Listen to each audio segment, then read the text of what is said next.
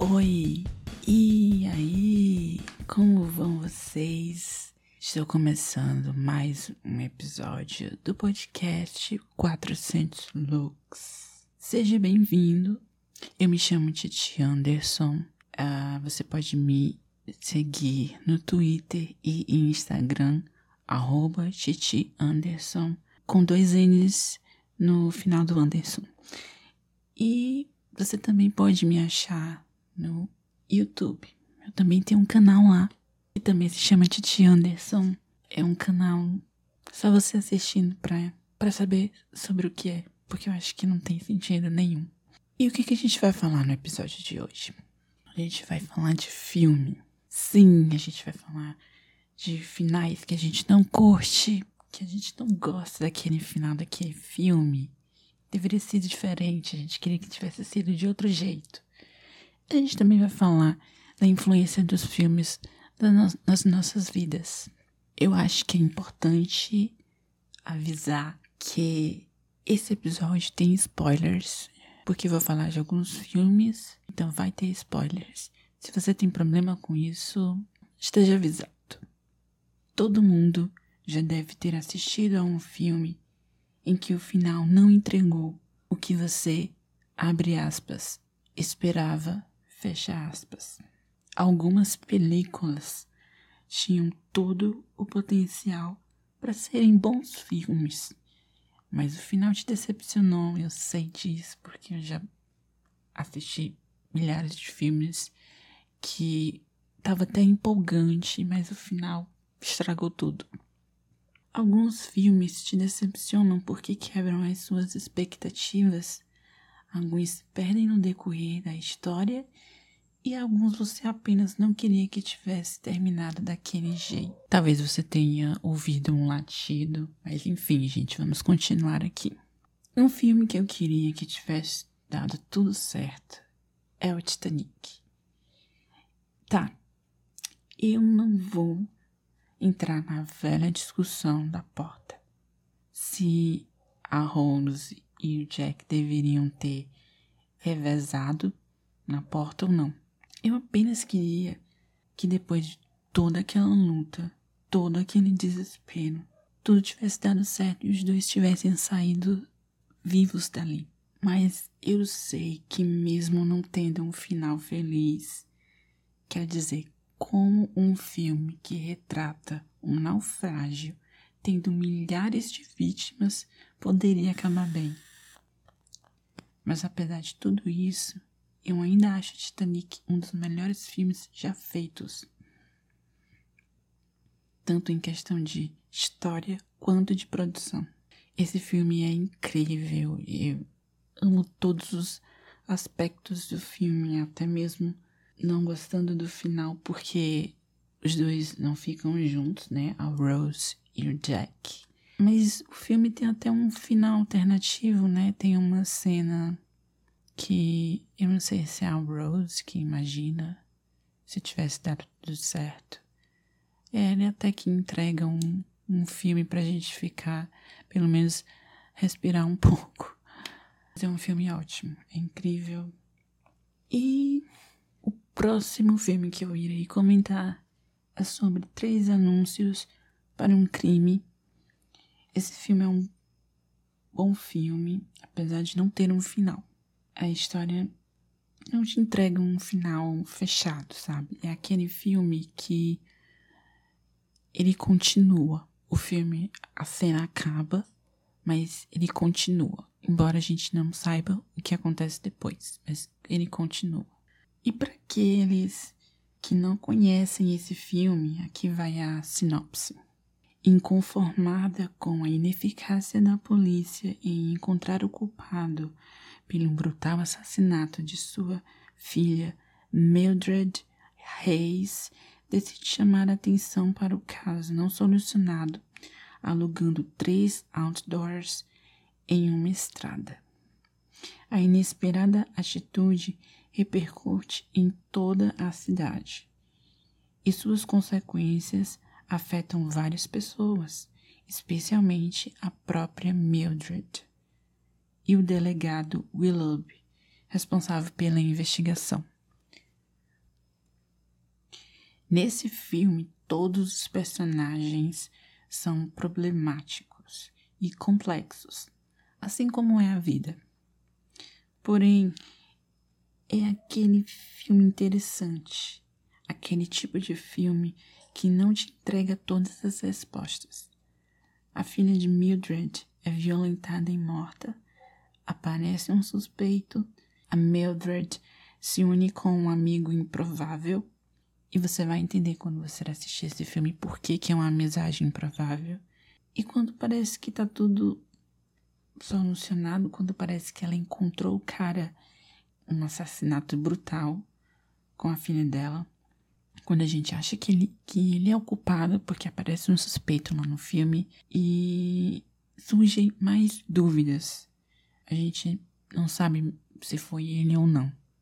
E a gente não sabe o que acontece depois, porque quando ela descobre que talvez ele seja o cara que matou a filha dela, e ela descobre porque um policial que é um policial totalmente irresponsável, ele até é expulso do cargo ele que, que suspeita desse cara e ele fala para ela: Olha, eu acho que a gente tem grandes chances de ser esse cara aí que matou a sua filha.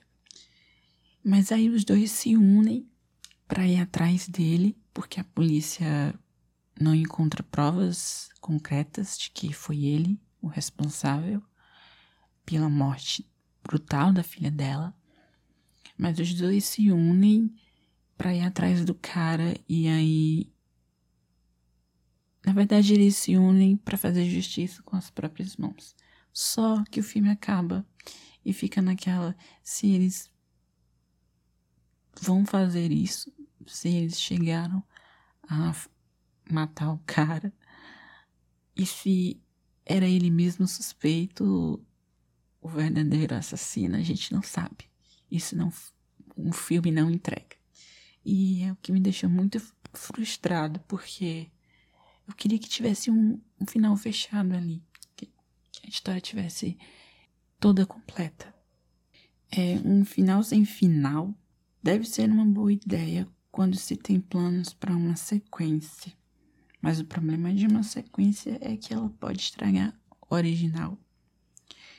Uh, alguns filmes começam de um jeito muito bom mas as sequências se perdem e acaba estragando. É, e tudo isso é muito comum em filmes de terror. Sabe aqueles filmes de terror que o primeiro é maravilhoso e faz sucesso e eles decidem fazer outros filmes, é, criar uma franquia, mas os outros filmes não fazem jus à história, eles ficam repetitivos, se perdem e fica uma merda e era melhor nem ter feito outro filme, outra sequência. Era melhor mesmo ter parado lá no primeiro filme, que tava ótimo. Isso é muito comum em filmes de terror, né? É, apesar de, de que às vezes a gente é um fã de alguma determinada franquia, saga, enfim, e a gente passa a assistir os outros filmes, mesmo só por, por ser fã e achar divertido. É, eu me lembro que tem um filme do Sexta-feira 13. Sabe, gente? Jason Voorhees. É, tem um filme que tem uma, uma menina que ela tem superpoderes e ela consegue mover as coisas com a mente. Acho que é telecinese o nome disso. Pois é, gente, tem um filme que o Jason lida com uma garota que consegue mover as coisas com o poder da mente. É, é um auge do, de todos os filmes do Jason. Porque é completamente absurdo. Né? Claro que, tipo, a história do Jason é meio absurda porque a gente não sabe se é sobrenatural ou não. A gente não sabe se o Jason tá vivo ou se tá morto. A gente não sabe muito bem, nunca ficou muito bem explicado o que, que é o Jason. Se ele é uma pessoa viva ou uma pessoa morta. A gente não sabe. Mas esse filme que tem essa garota com superpoderes, eu acho o filme mais assim, desconexo da, de todos os filmes do Jason. Outro filme também. Nossa, eu falo muito de filme de terror, né, gente? Mas é porque eu adoro filme de terror. Uh, tem um filme também que, que se estragou muito nos outros filmes seguintes que foram feitos, que é os filmes da, do Massacre da Serra Elétrica. Para mim, os melhores são o primeiro, claro, original de 74, o remake de 2003 é ele é bonzinho, é um filme bom. E também tem um que foi em seguida que se chama O Massacre da Serra Elétrica, O Início. Esse é também interessante, apesar de que no final é meio frustrante você ver a protagonista se ferrar, né? Depois de tudo que ela passa, ela não consegue se livrar daquela situação viva. Mas enfim, gente. Ah, isso também, falando em remake, também não tem como não falar que às vezes o remake estraga. Às vezes o, o filme original tá lá maravilhoso, perfeito, e alguém inventa de fazer um remake e fica uma bosta tá acontecendo muito. Hoje em dia a gente tá vivendo assim a era dos remakes. As pessoas parecem que estão sem criatividades e ficam rebuscando trazer um sucesso de antigamente. Só que não fica bom. Aí a gente fica, poxa, não era. Por que mexer, né, no filme? Deixa como tá. Não precisa fazer um remake. Se aquilo já foi feito, deixa naquela época que foi feito. Pronto, já tá ótimo. Não precisa fazer de novo. Faz, se for fazer de novo, faz uma coisa diferente, um filme diferente, uma história diferente. Ou eu até sou a favor de remake, mas. Uh, que, que fosse pelo menos o mesmo filme, sabe? É só com câmera, uma tecnologia moderna, mas que seja o mesmo filme. Se for para estragar, é melhor nem, nem mexer. Deixa Deixa lá quietinho. E olha só, gente. Também tem aqueles filmes que te deixam sem entender nada. Ou você tem que ir na internet procurar uma resenha do filme para ver se você entendeu a história. Eu confesso que eu faço muito isso.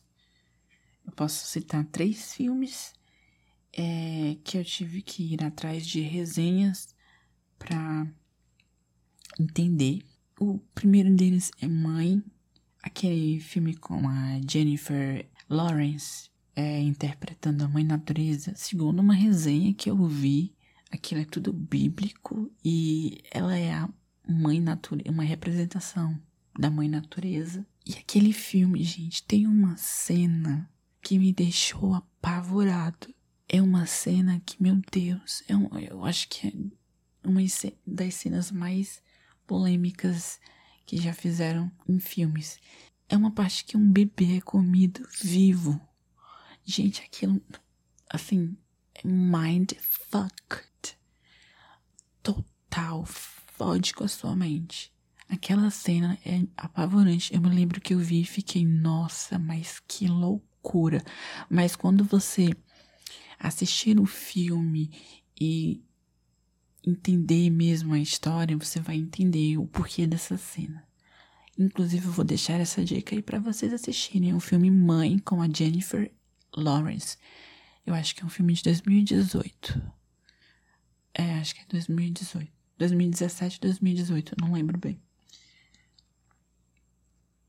Ah, e eu assisti esse filme com. A primeira vez que eu vi foi no cinema eu assisti com um boizinho que tinha me convidado pra ir ao cinema e. Ai, saudades de um date assim, sabe? Que o cara te chama ir pro, pro cinema e.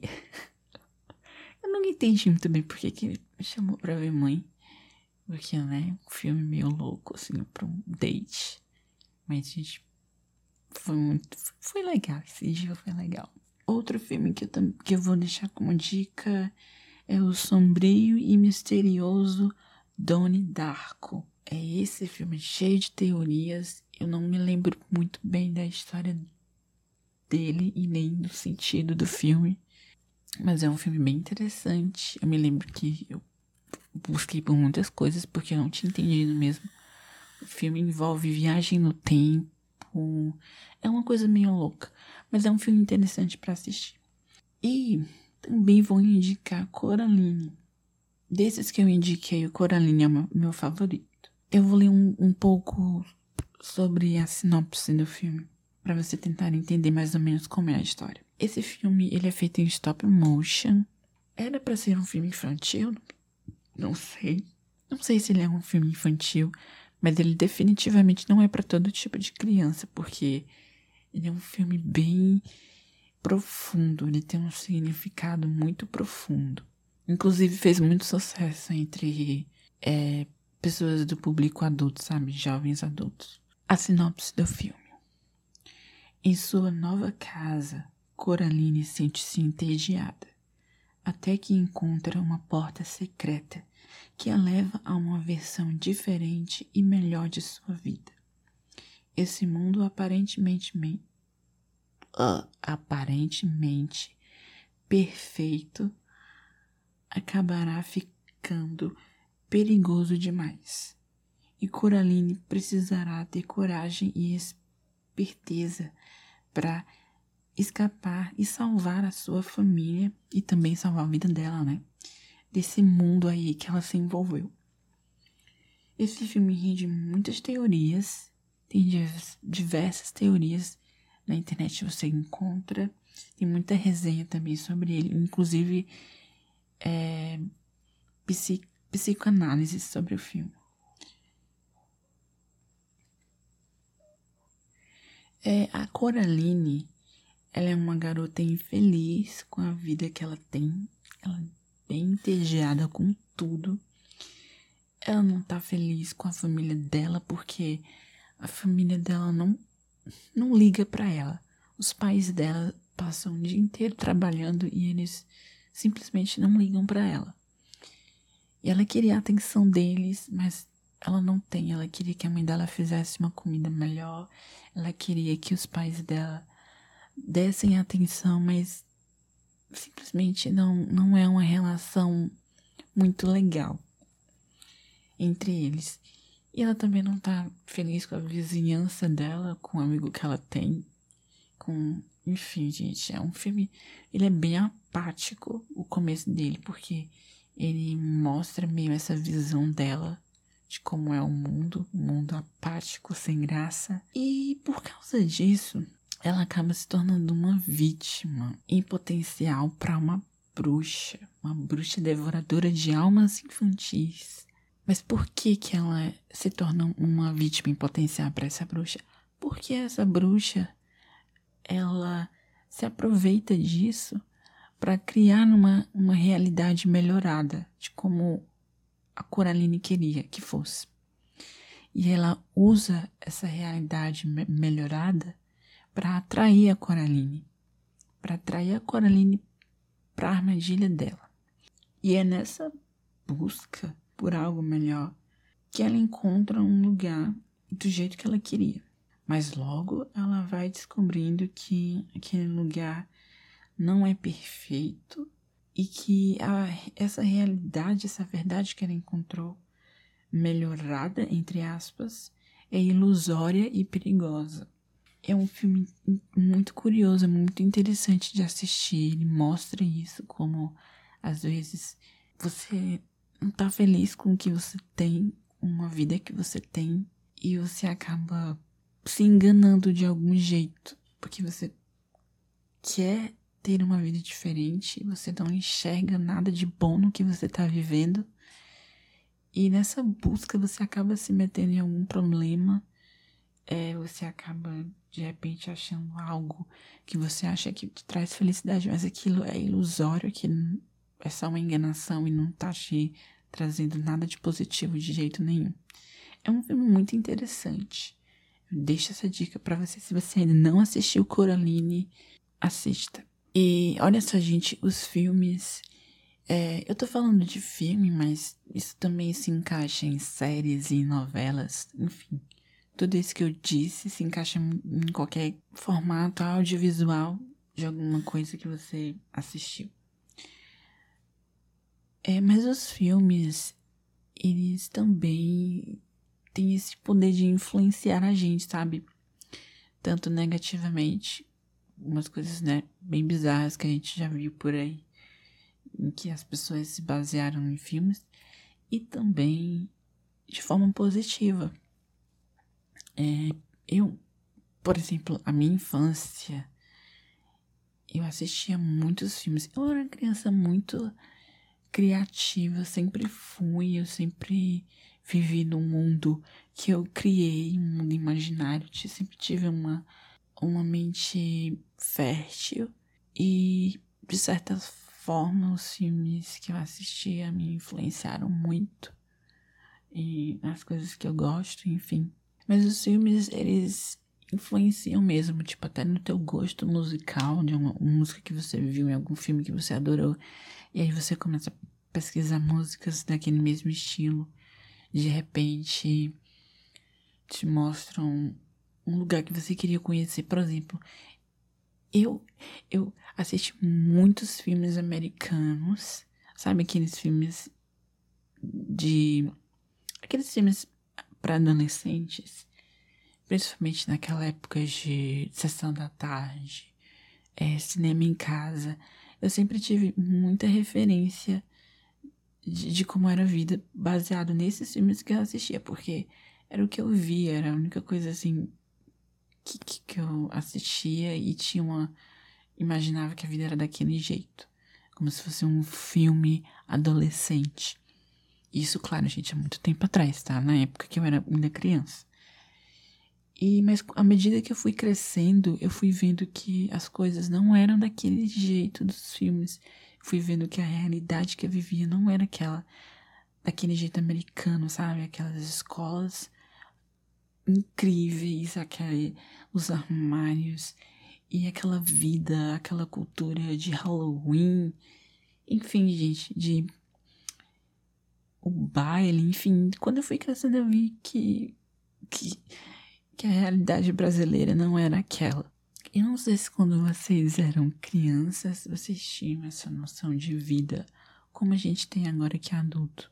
De é, você não tem muita percepção de onde você mora, de diferenciar, porque você tá vendo aquelas coisas dos filmes, mas você não tem uma referência muito bem de outros lugares, ou mesmo do lugar onde você mora.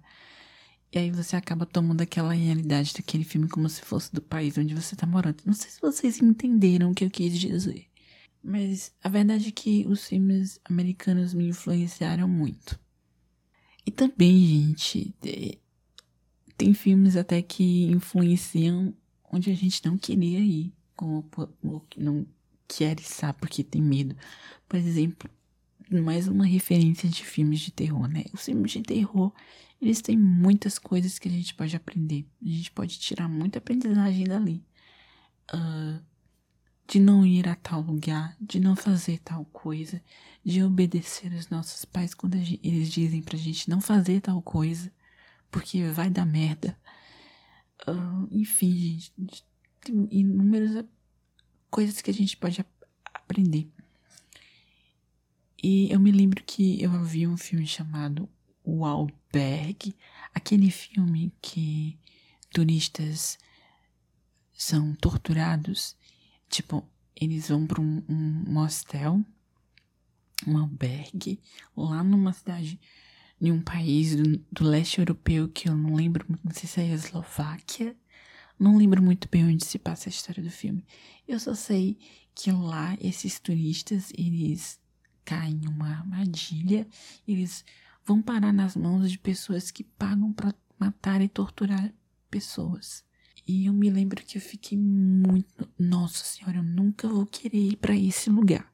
Esse filme, eu me lembro que até houve uma notícia de que o governo não tinha gostado nada, nada da, da do filme, porque eles disseram que acabou com a imagem do país, manchou o pessoal ia ficar achando agora que aquele lugar era um lugar de tortura e que você não deveria visitar nunca. E até pediram pro diretor do filme, que o filme é, um, é de um diretor americano, né? Eles até pediram pro diretor se retratar, algo assim. Eu não me lembro muito bem dessa notícia. Eu já vi faz muito tempo.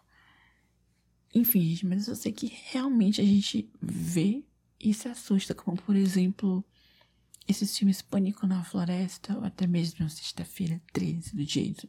Você fica com medo de acampar. Você fica com medo de ir pra floresta.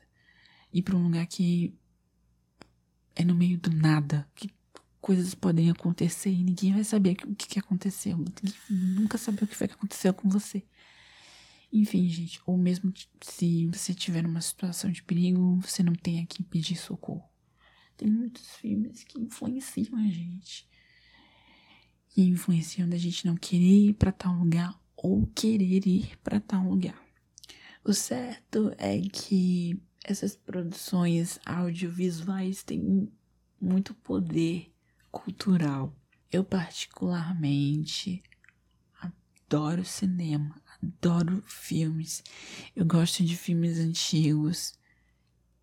É, enfim, os que, eu, os que eu mais gosto mesmo, assim, em questão de história, são filmes antigos.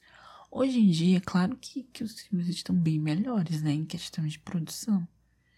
Inegável. Mas, por exemplo, tem alguns filmes que é tão rebuscado em questão tecnológica que fica desinteressante, aliás é, tem tanto efeito de CGI, computadorização gráfica, computação gráfica, que fica desinteressante, fica, não fica real. Às vezes a gente quer ver um filme e não quer tanto computador, sabe? Que é mais uma coisa old school, como era feito antigamente, que as pessoas tinham que fazer mesmo as maquiagens, os, os bonecos, enfim, os manequins. Era tudo muito mais real. Você tinha que usar materiais mesmo para produzir aquilo e dar aquele efeito visual. Hoje em dia a gente já tem os. Claro que não tem como não negar, né, gente? Que tem filmes que você faz coisas incríveis com efeitos de computador. Mas assim, é, depende do filme, depende da história. Eu acho que tem filmes que essa proposta de usar computador se encaixam e tem uns que não, que talvez não fosse necessário. Eu já falei demais. Acho que a gente vai ficando por aqui mesmo. Uh, como eu falei antes, você pode me achar no Twitter, Instagram e YouTube, Titi Anderson. Pesquisa lá, me segue.